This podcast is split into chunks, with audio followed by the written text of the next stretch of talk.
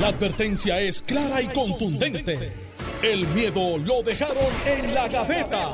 Le, le- le estás dando play al podcast de Sin, miedo, de Noti1630. Esa- esos abrigos, tú No no, hay te los foto. lle- eso, eso debe ser un, Yo tenía- yo una ten- pieza de colección Yo tenía, de cada gobernador. Los tengo, los tengo. Yo Sí. tenía, yo tenía eh, el jacket es impermeable, pero me lo, me lo llevaba porque cuando iba a visitar sitios, ¿verdad? Pero no, no hay conferencias de prensa mía indoor con el jacket Con el impermeable por todo. No. Digo, yo estoy indoor y tengo jacket. sí, pero por tengo el frío, que hace aquí, Exacto. eh, por el frío que hace aquí, eso no es de lluvia. José Pichito Rezamora, buenos días, bienvenido. Dice el gobernador que Luma está preparado. Y Luma dice, se va a ir la luz. Yo me imagino que ahí la, eh, O sea, el gobernador dijo que Luma estaba preparado y Luma dijo, si llega la tormenta, se va a ir la luz. ¿Están preparados? el otro día Eh, ¿Están preparados o están claros? El otro día Luma dijo que iba a, a- a- a- a tirar mil y pico de empleados a la calle para, para arreglar la red eléctrica, ¿verdad? Luma no tiene mil y pico de empleados en Puerto Rico ahora mismo. Entonces, digo, a menos que vayan a tirar a Stenbay y a Hurtado a arreglar el poste. Porque de la única manera que... Ahora te, te- exacto. Te voy a decir algo. El otro día, el otro día estoy en la, el otro día estoy en la, en la, en la gasolinera eh, para ponerle gasolina al carro. Entonces un muchacho me dice, eh, venía justo detrás de mí. y Me dice, mire, yo trabajo en Luma, no nos dé tan duro, que, no- que nosotros allí estamos tratando de hacer lo posible. Es que yo creo, eh, yo creo que estamos claros que el problema no son los empleados de No, Luma. son empleados de Luma. Son, No, la ustedes son gerencia. funcionarios, son este trabajadores puertorriqueños. Eh, las decisiones de que no se eh, de mantenimiento, de vegetación, eh, para ahorrar dinero, no, no es de los empleados. Así que yo creo que estamos claros. Eh, eh, Ahora, hay gente que sí, este, y esto me lo dijo una persona que conozco, eh, que trabajaba en la autoridad y pasó a Luma y, y en un momento álgido eh, iba en un vehículo oficial y la gente le gritaba como si el empleado tuviese la culpa. La culpa, seguro. Tú sabes. es, y es lo que lo que, lo, que- lo que no sabe, a- lo- de lo que uno tiene que ser consciente. Y no solamente en el tema de Luma, sino en cualquier tema. Hay veces que usted va a un lugar y la persona que le atiende le dice, mire, lo que pasa es que aquí no aceptamos tarjeta de crédito. Entonces uno le protesta a esa persona. Esa persona es un empleado. Él no decide si el negocio coge tarjeta de crédito o no. ¿Verdad? Y eh, uno lo más que puede decir contra, dile a tu jefe que, que eso no está bien, ¿verdad? Anyway, lo que sea. Pero eh, obviamente preocupado. eh, eh, yo que, que, pues, estoy tan vinculado al, al tema de, los, de la agricultura y de los plátanos, pues estoy preocupado.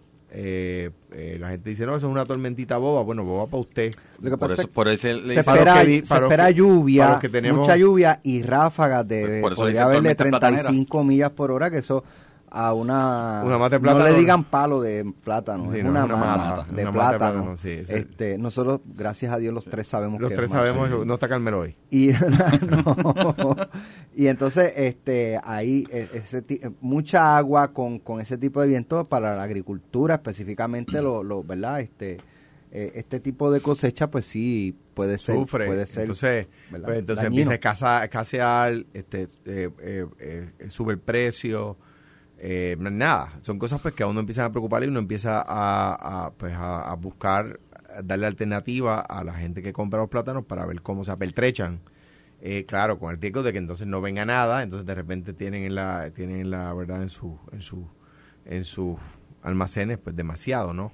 Eh, y antes de que nadie diga, oye, se maduran, bueno, hay mecanismos de hacerlo, pero eso se lo digo a mis clientes, no lo digo por aquí en la radio, ¿verdad? Este, anyway, la, la, a mí me preocupa este tipo de, de situación, Re- recuerdo vivamente, eh, ¿verdad? Y les voy a decir, eh, como saben, con el mayor respeto al gobernador, que son las cosas que preocupan a uno. Pues mira, eh, eh, si, si viene el sistema, ¿cómo se llama? El Servicio Nacional de Meteorología y me dice a mí como gobernador, eh, mañana a las 8 de la mañana va a empezar lluvias fuertes. Eh, al mediodía van a empezar. No digo que este sea el caso, ok, no quiero alarmar a nadie. Pero me yo soy el gobernador y me dice el Servicio Nacional de Meteorología, mañana en la mañana eh, va a empezar a las 8 de la mañana a sentirse lluvias fuertes en el área este de Puerto Rico eh, y a las 12 del mediodía va a empezar eh, a sentirse ráfagas de tormenta tropical y a las 2 de la tarde va a haber vientos sostenidos de tormenta tropical en algunos pueblos de la isla. Entonces uno se vira para el lado y, el, y el asesor de seguridad pública le dice, gobernador, con esa circunstancia, eh, se- eh, suspendemos las clases mañana y los empleados públicos. Y, y entonces el gobernador dice, mano, Ok, en una situación como esta, Alejandro, este, tú, tú ves o, o no hay razón ahora para que pues cancelar mañana clases y trabajo en depende, el gobierno. depende de lo que le diga el Servicio Nacional de Meteorología al gobernador. Entonces uno dice, mano, no es una ciencia cierta, no es, no es como no es como un elemento, como una ecuación matemática.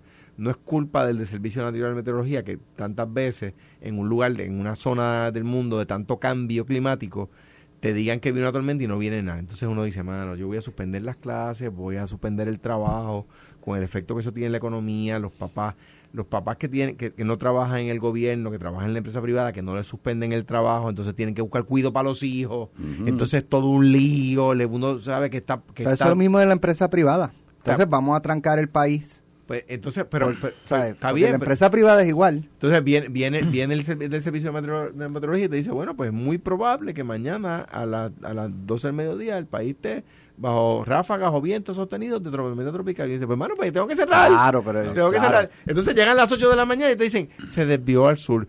Y uno dice, O se atrasó. "Ay, la madre, mano, tú sabes, otra vez. Si no te pasa lo que le pasó a Fortuño en su momento, ¿te acuerdas? Eh, a mí me pasó. Entonces la gente se enoja con uno, con razón, pero uno dice, mano, con la con la información que tenía, esa era la decisión que tenía que tomar y no tiene que cortar por lo sano. Entonces, de nuevo, la gente del Servicio Nacional de Meteorología, con la data que tienen, con los sistemas que tienen, con la experiencia que tienen, le dicen a uno lo que entienden que es probable que pase, pero de nuevo, no es una ciencia cierta. Yo recuerdo cuando el huracán María, ya yo no era gobernador, vi en la televisión cuando el del Servicio Nacional de Meteorología dijo lo siguiente. Del Centro Nacional de Huracanes quieren que les dé la siguiente información. La incertidumbre es bien poca. Este sistema nos va a afectar. Y yo me acuerdo que yo llamé a Tato, mi hermano, y le dije, nos va a afectar. Y me dice, ¿por qué tú lo sabes? Le dije, yo nunca había escuchado eso. Nunca lo había escuchado. Eh, nada, yo, yo, y ahora estaba viendo ahí en, aquí en, la- los televisores que tenemos aquí en Noti1, estaba viendo a Nino Correa, quien le envió mi abrazo y a todos los rescatistas. Eh, ese es otro elemento que yo tomaba mucho en consideración. Es que a quien pongo en riesgo es a los rescatistas también. ¿Mm? Porque si yo pongo la gente, si yo mando a la gente a trabajar y la gente a las escuelas y crece el río y, y- y el río arrastra un carro, los que se tiran detrás del carro son los rescatistas a arriesgar su vida. Entonces yo estoy poniendo en peligro a los rescatistas. ¿Por qué? Porque no cerré las escuelas, porque di, porque no di el día libre, ¿ves?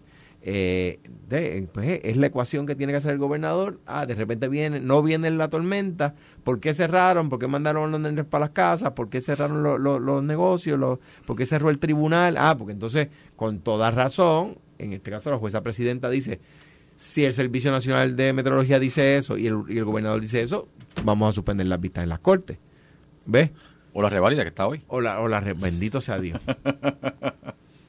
la revalida de derecho. Sí, la revalida de derecho No empezó mañana. es no, hoy. Hoy mañana. Esos tres días. Jueves, jueves y, Y viernes. y viernes. Y el tercer día es notarial, supongo. Sí. Bueno, viernes notaría porque es un día ahora. Es un Pero ¿para qué ¿no? está preparado Luma, según el gobernador? O sea, ¿Para qué? Bueno, yo te diría, o sea, Pero el gobernador dice ayer... Para pedirle un aumento al- pero un aumento en la tarifa de la no luz bromeando, al- Mira, lee, lee ese, ese post de Metro, Alejandro.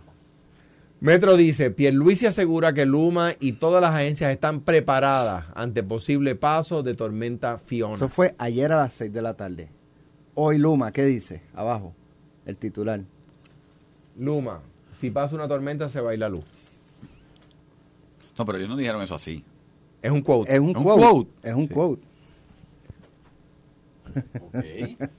Retira. Bueno, se lo puedo decir yo desde, desde casa. La luz se va a ir. Un vientito, tormenta platanera y la luz se va a caer. Por eso, eso es que uno pasa. tiene que tener cuidado y ahora Monday Morning Quarterbacking y ahora estar sentadito aquí es mucho más fácil que estar allí en la fortaleza tomando decisiones, ¿ok? Lo he dicho siempre y lo repito todas las veces que haya que repetirlo. Pero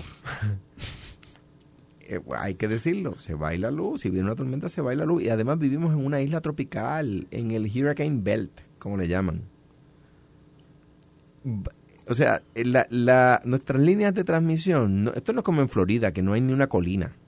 En Florida no hay ni, no, no hay ni, ni- el, el cerro Picó de Cuamo es 200 veces más alto que la lomita más alta. La lomita más alta que hay en Florida es la de lanzamiento del Parque Los Marlins y del Tampa Bay. Sí, esa, es- esa es la montaña más alta que hay en la Florida. Entonces, no- lo- la- las líneas eléctricas no tienen que cruzar una cordillera llena de vegetación tropical.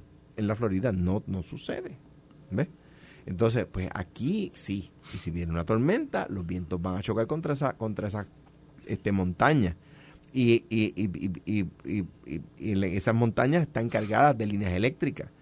Y, la, y, y se va a ir la luz y, arreglar esas líneas eléctricas cuesta Bueno. tiempo, cuesta dinero y cuesta personal. ¿Por qué? Porque hay que llevar eh, la, la, ¿verdad? las brigadas a lugares que son Y- lejos. Y el daño en la montaña es mayor porque una cosa son los 40 millas por hora en la costa de viento a nivel de mar y otra cosa es que esas Allá 40 arriba. millas de hora en la montaña sube a 60 o a Claro. 55 porque incrementa por, por la altitud. Así que, mira, yo personalmente, ¿qué te puedo decir? Yo sé que el gobernador lo que está diciendo claramente es estamos preparados eh, como agencia, porque obviamente la preparación es que los COEs están activados, los COEs se activan, los planes de emergencia están escritos, como siempre he dicho, para que se, se, sigan, se practican, porque eso es parte de un preparamiento del año, ¿verdad? Que se practiquen, que se pongan condiciones, que el COE se reúna. El, señor, el COE es el centro de, de operaciones de emergencia en cada región según determinado, que son los que activan esta la emergencia, depende de lo que pase. Y eso está, está, está corriendo. Luma, eh, si estamos preparados para emergencia es porque porque obviamente las generatrices tienen que tener su plan de emergencia ready. Eh, si hay que tumbar generación porque pasó algo en la línea de transmisión, hay que tumbar generación para proteger las plantas.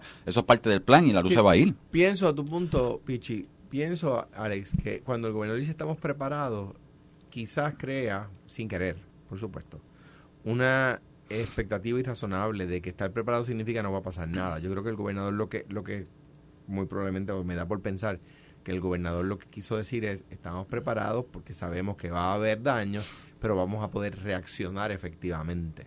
¿verdad? No es que no se va a ir la luz, sino que vamos a poderla restablecer lo más pronto posible, etcétera, ¿verdad? Este, no, no hay manera de estar preparado para un huracán de- para lograr que no pase nada. Lo que quiere decir, me parece el gobernador es estar preparado lo que significa es que a los daños vamos a poder reaccionar efectivamente. Y que la y, y- te digo, o sea, estar preparado, por ejemplo, yo que en Baxter estaba a cargo de- de- del comando de emergencia de la compañía, estar preparado es anualmente, cada seis meses, darle a tu gente los adiestramientos correctos, que los planes de emergencia estén al día para responder. Tú no sabes si eso va a pasar, a mí me pasó en Baxter. O sea, los planes de emergencia estaban, se daba el adiestramiento. Yo estuve 15 años, eh, 10 años y al año número 11 la planta cogió, y tú te acuerdas de eso, Alex, Baxter cogió fuego y yo tuve que manejarlo y ahí es, ¿están o no están preparados? Gracias a Dios estaban preparados y adiestrados. Pues los planes de emergencia es, estamos ready para manejar la emergencia. Podemos manejar la emergencia. Ahora, en términos de Luma, claro, la luz se va a ir y ellos tienen, la pregunta sería entonces para todos los puertorriqueños es, cuando se vaya la luz, porque se va a ir porque los vientos vienen, ¿cuán rápido Luma puede levantar el sistema? Esa, es la- esa es la pregunta aquí.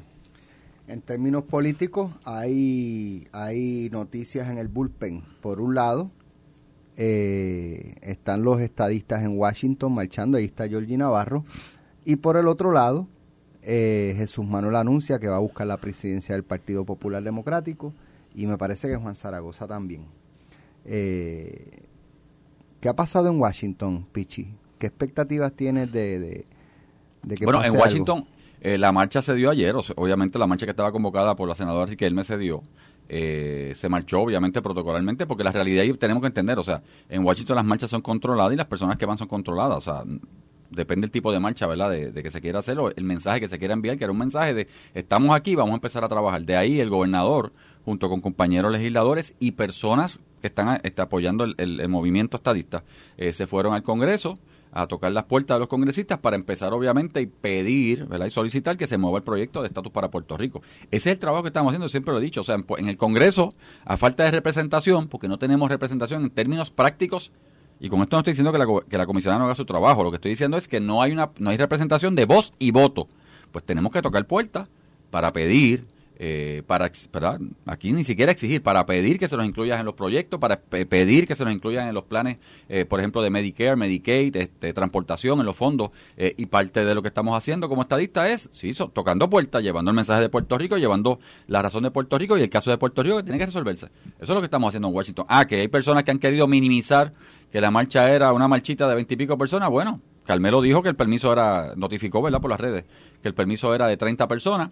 Eh, todos sabemos que después de lo que pasó el 6 de enero del año pasado en la eh, juramentación, ¿verdad? Este, no la juramentación, ¿verdad? Pero la, el CAS, el, conteo de votos para presidente eh, de Biden este, y lo que se formó allí, pues las restricciones alrededor del Congreso son mayores. Así que mira, yo creo que el esfuerzo se hizo, puertorriqueños fueron allí. Este fin de semana tenemos el summit de los delegados, ¿verdad? O la convención de los delegados extendidos eh, con Ricardo Rosselló y seguimos haciendo el trabajo. Mira,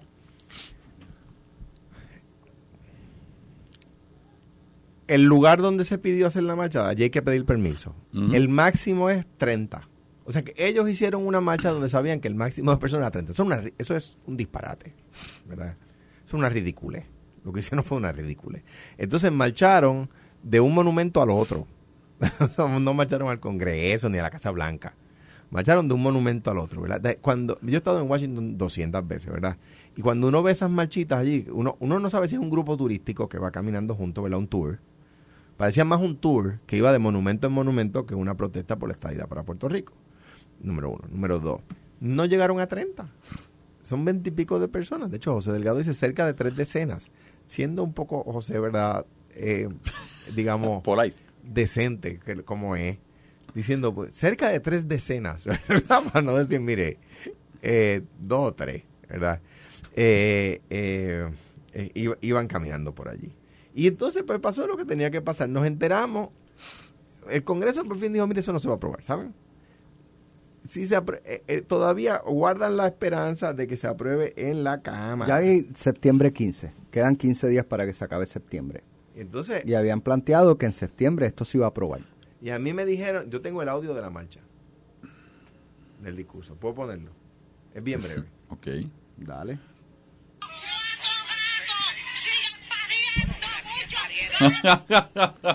¿Cómo es? ¿Cómo es eso? una de los manifestantes estaba diciendo lo siguiente. Eso tiene historia.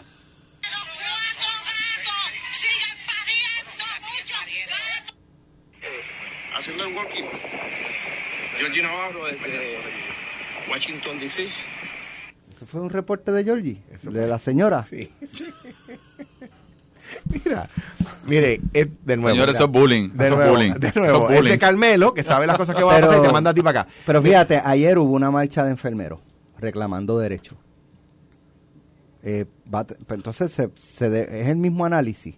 No. La asistencia fue pobre, no van a lograr nada. Este, no, no, Alex, porque, eh, porque te voy a decir la gran diferencia. Ah. Hace un tiempo los policías. Me imaginaba que ibas a plantear una diferencia. hace un tiempo los policías marcharon y se les dio un aumento de sueldo. ¿Verdad? Sí, pero por la cantidad eh, me refiero. Hace, no, lo que quiero decir es que el reclamo, ellos saben, quiero decir, en este caso los estadistas, saben que el proyecto no se va a aprobar. Entonces tienen a, a sus seguidores, al pueblo estadista en Puerto Rico, todo el tiempo, todo el tiempo engañado. Y este proyecto de ley, ¿cuánto tiempo llevo yo aquí diciendo? Eso no se va a convertir en ley. Eso no se va a convertir en ley si acaso se aprueba en la Cámara y ahora parece que ni siquiera se va a aprobar en la Cámara.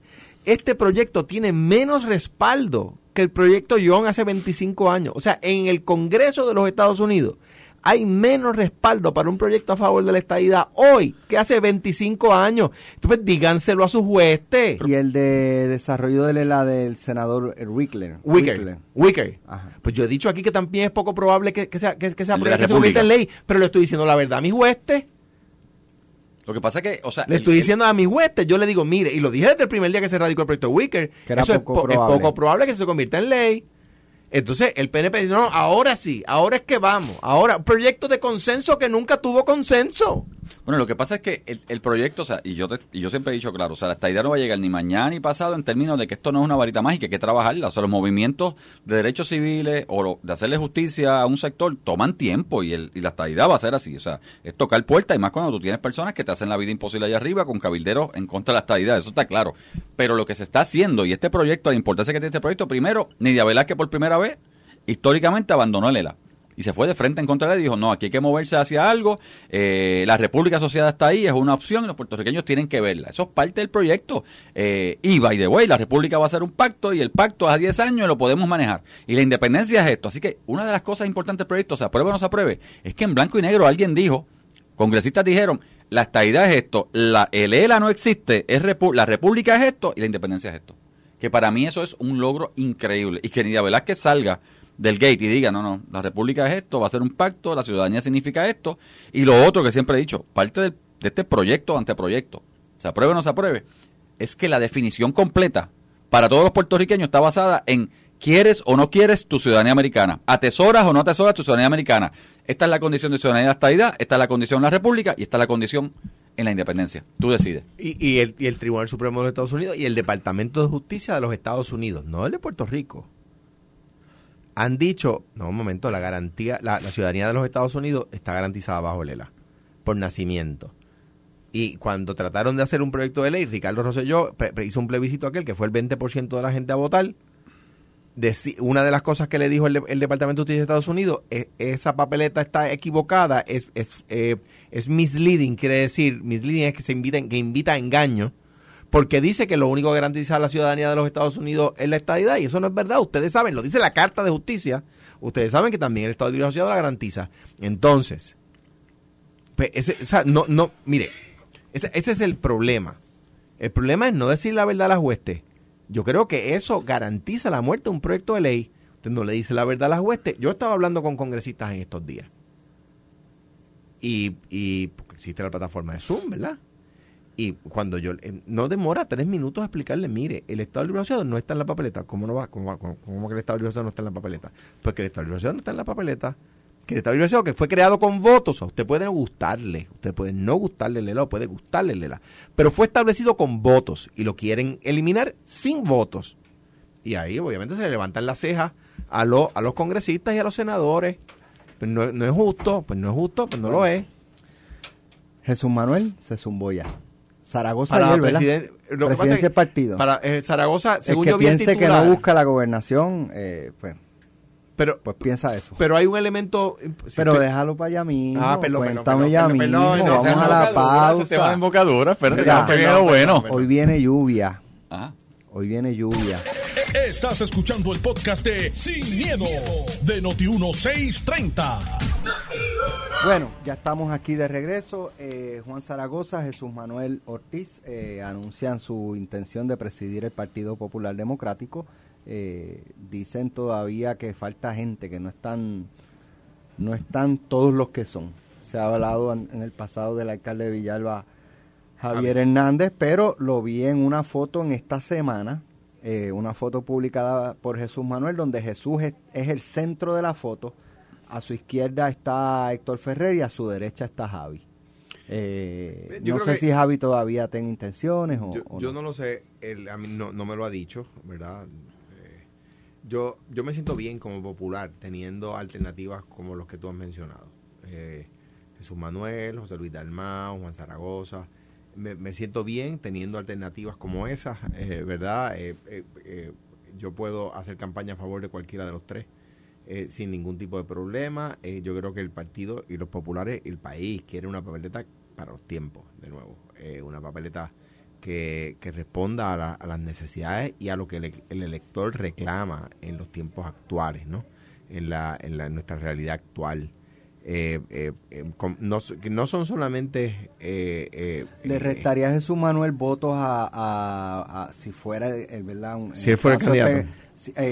Vis a vis Juan Dalmau, un Manuel Natal, si fueran yo candidatos creo, a la yo creo que, sí, dependiendo de su discurso, dependiendo de sus Su ideas. discurso tiene que ser similar al de ellos. No, su, su discurso tiene que ser uno que... Lo, lo- la, Digo, s- separando lo ideológico. Claro, claro. Yo creo que tiene que ser un discurso similar al que, al que la gente reclama, ¿verdad? Por Eh, eso, eh, eh, ese es el que la gente reclama, el de Natal y el del PIB. Yo creo que tienen cosas, yo creo que Lúgaro en la pasada, porque fue la candidata, y Juan dijeron muchas cosas que la gente quería oír. Pero entonces, Alejandro, uno piensa, ¿verdad? Y, y ustedes me dirán que cuando tú, por ejemplo, si Jesús Manuel adopta el mismo discurso, No de puede ser ellos, el mismo. diluye más. No puede O sea, ser, no, este, sí. Tiene que ser propio. No puede ser el mismo, por eso digo, hay cosas en el en los eh, hay, hay cosas en el discurso de Charlie que hay que decir, hay cosas del discurso del gobernador Pierluisi que la gente quería escuchar, pues por supuesto. Mira, es que pero hay que tener cuidado con lo que se dice, hay que después poder cumplir. ¿Por qué? Pues usted no puede decir la deuda es pagable según pactada, porque el cabildero amigo tuyo te lo dice. El gobernador Rosselló dijo eso en la campaña, se puede pagar, se puede pagar, se puede pagar, y en marzo declaró la quiebra. Pues se sabía, eso no había que ser este eh, este, ingeniero aeroespacial para saberlo. Pues yo creo que, lo, que tiene que ser un discurso para los tiempos, un discurso del lado correcto de la historia. Y hay que saber lo siguiente. Hay que saber lo siguiente. El, el país está a mí me encanta, voy a dar un ejemplo. A mí me encanta que dicen, es que Muñoz hablaba de manera bien simple. Eso no es verdad. Le hace un discurso de Muñoz, escucha un discurso de Muñoz Marín para ver cuánta, cuán, cuán, cuán, ¿verdad? Rico era en el lenguaje. Ah, es que Muñoz sabía que la gente no era, no era bruta. La gente podía ser pobre económicamente y podía tener falta de educación formal, pero los íbaros no eran brutos. Entonces lo, lo entendían. Lo que él sabía era que lo entendían y, decía cosas que ellos entendían. Y hablaba en su lenguaje, pero no de manera simple. Entonces, ¿qué pasa? hay veces que los políticos parten de la premisa de que la gente es tonta y la gente no lo ve. Y, ah, no, porque es que los pastores y los curas de mi pueblo, yo soy católico y practico mi fe. No, porque es que los, los, curas de la parroquia donde yo voy, sí, sí, eso es una cosa lo que piensan los curas, otra cosa es lo que piensan los fieles. El mensaje. Exacto. Una cosa es lo que piensan los pastores, otra cosa es la que piensan los fieles. Sobre política, oye, sobre fe, yo sigo lo que dice mi pastor, lo que dice mi sacerdote, lo que dice mi obispo, por supuesto. By the way, felicidades al nuevo obispo Arecibo, que, que otro puertorriqueño en la conferencia episcopal eh, puertorriqueña, ¿verdad? Pues una cosa es lo que piensan, ¿verdad? Los pastores sobre la fe y ahí lo seguimos, sobre la política, los fieles hacen lo que quieran, pues como debe ser. Entonces, el, el, el, yo creo que el, Partido Popular y el PNP y el PIB y el Partido Victoria Ciudadana y el Partido Proyecto Dignidad tienen que presentar papeletas para sus tiempos, para los tiempos. Yo creo que, por ejemplo, hablando de otros partidos, eh, el gobernador es el incumbente. Es muy difícil derrotar al incumbente en, en primaria. En primaria es difícil derrotar al incumbente. Proyecto Dignidad, bueno, lo, este, tenían que poner a César Vázquez porque Joan Rodríguez Bebe no era la, figura más conocida, ¿verdad? Ahora, pues el juego ha cambiado. Pues me parece a mí que, la papeleta para los tiempos de, de, ese partido pues tiene que incluirla. Ah, que quizás al partido le conviene dejarla en el Senado porque allí tiene oportunidades de triunfo que no tienen la papeleta de la gobernación. Eso es un análisis que el partido tiene que hacer. la pregunta es qué está dispuesta ella a hacer por el partido. Es, pero yo creo que lo hace todos los días. De nuevo, yo no pienso como ella en muchísimas cosas. Pero yo creo que, que, es que proyecta y que llega a, la, a, la, a la masa de conservadores, por supuesto. Yo creo que lo hace muy bien este, eh, porque es muy efectiva, es elocuente e inteligente, que yo no estoy de acuerdo con lo que dice, ah, pues está bien.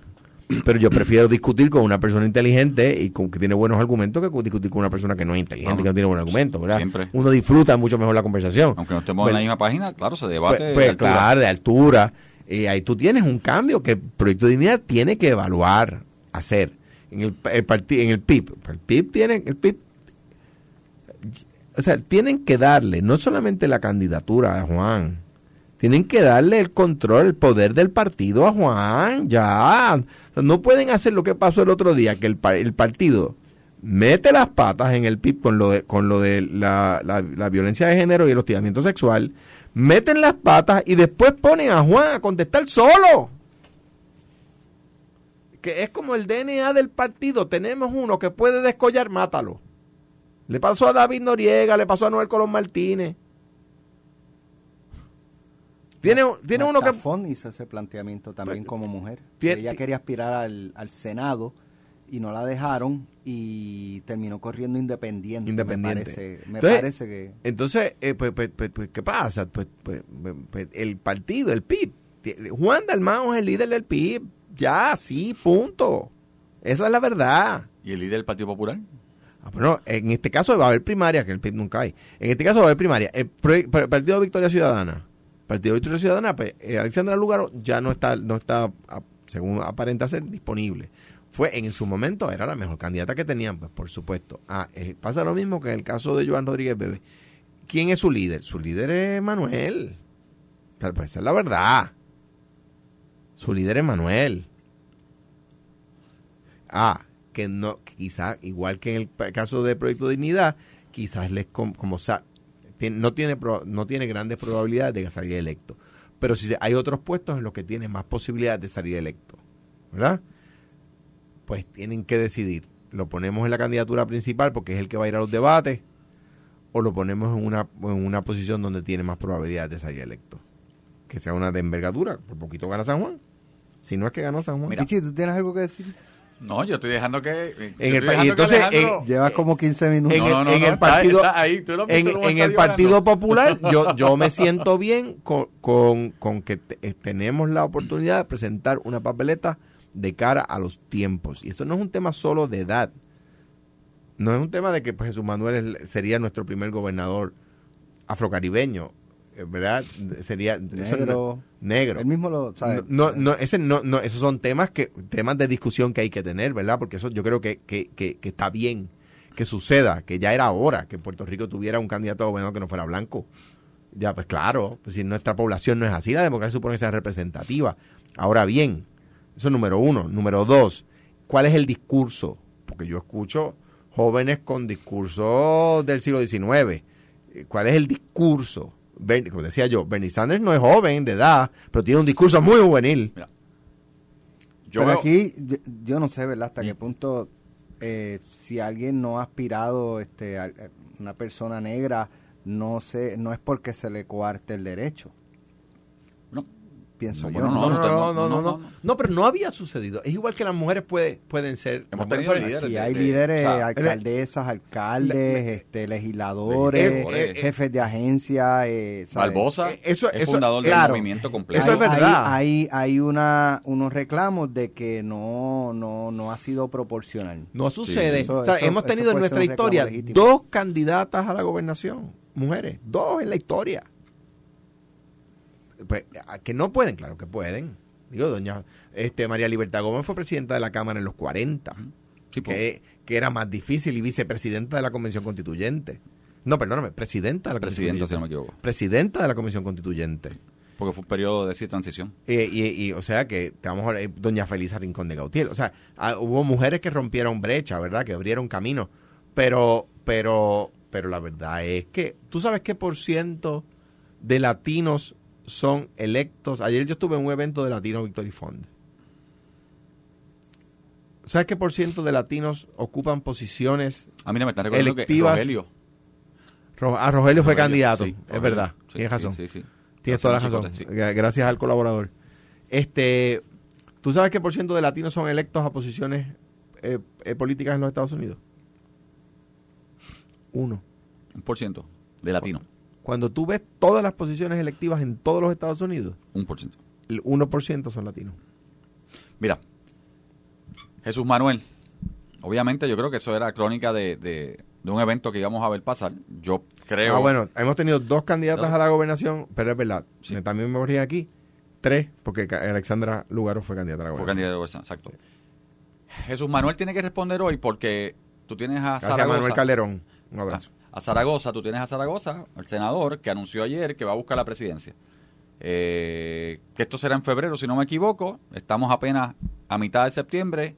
Ya empiezan a salir los nombres y yo personalmente creo que Jesús Manuel se ve obligado a salir. Obviamente, yo vi el mensaje que tiró por TikTok este, para estar preparado para, para el programa. Fue una buena estrategia por TikTok. Mira, Eh, eh, él está usando, Jesús Manuel está usando mucho TikTok, porque, y te lo digo como candidato que soy también y persona electa, nosotros tenemos un challenge como candidatos de llegar a una juventud. lo planteo porque la costumbre, ¿verdad? Es que eh, las personas, digo, no todo el mundo lo hace igual, ¿verdad? Cada cual tiene su, su estilo, su estrategia.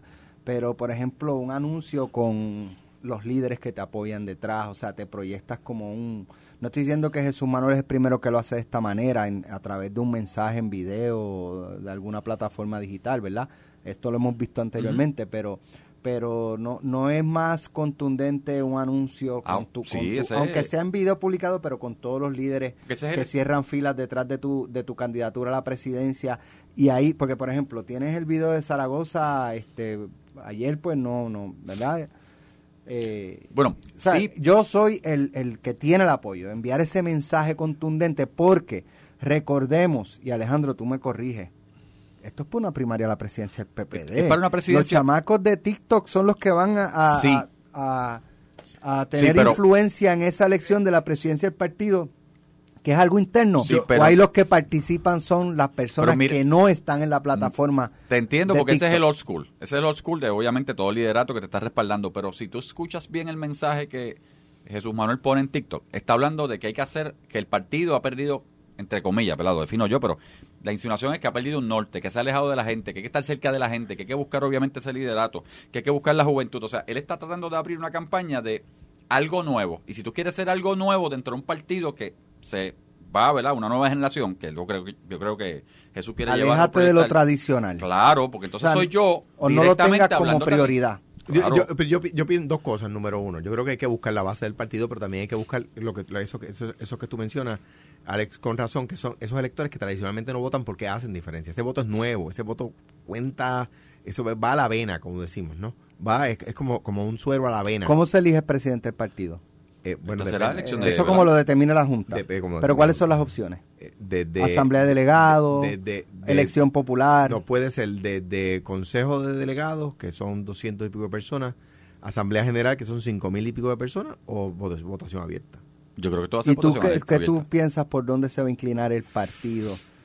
Yo, yo me imagino que se va a ir Yo- por elección abierta. Yo también. Sí, porque ya tienen varios Ya, candidatos. José, ya José. Luis Dalmau, cuando habló de que ahora en agosto iban a hacer tal o cual cosa, eh, iba a ser a, Yo, a- y yo- a yo voto creo que, yo creo popular. que todos ellos tienen la, la, la titánica labor de eh, unir al partido, de que, o sea, que no salga Te dividido. hago una pregunta, Alejandro. Y- y- pero para quiero contestar la pregunta anterior, terminar de contestar la pregunta Se me anterior. va a olvidar la que... El TikTok, TikTok sí, estoy de acuerdo, porque también se ha levantado en los medios Claro. tradicionales.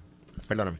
Este Jesús Manuel aspira a la presidencia del partido, pues por enderezar el partido o es porque él aspira a ser gobernador de Puerto Rico en el próximo ciclo Pero Tiene electoral. que preguntar a Jesús Manuel. Pero tú hablas Bueno. mucho con él más que yo. Más que, menos de lo que yo quisiera. Alex, Ok, pero no, no, no, va- vamos a quitar la parte de si él te lo ha dicho o no. ¿Qué te dice, qué Yo- te dice, sabes, para que tú creo- aspiras a la presidencia del partido en un año preelectoral? yo creo que lo para que- enderezar al 28 de partido. febrero. Yo creo que los 28 de tres, febrero. yo creo que, que Jesús Manuel, Juan Zaragoza. Zaragoza y José Luis Dalmao, igual que pienso que están capacitados, igual que pienso que los tres están aspirando a la gobernación. 28 Eso es lo de que febrero. pienso yo. Ni José Luis, ni Juan, Te ni Jesús me lo han dicho a mí.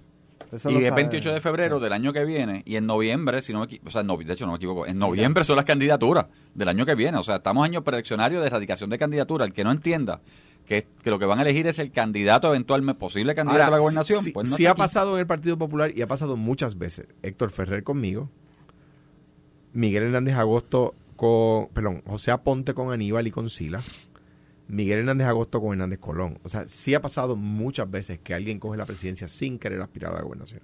O sea, tengo que decir, solo que, que no sería, no, no me extrañaría tampoco.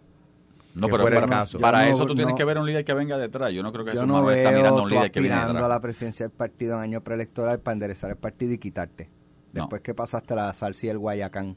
Pero ha enderezando pasado. el partido. Pero ha pasado. Sí, pero don Miguel Hernández Agosto yo ya sabe. Pero más reciente Héctor.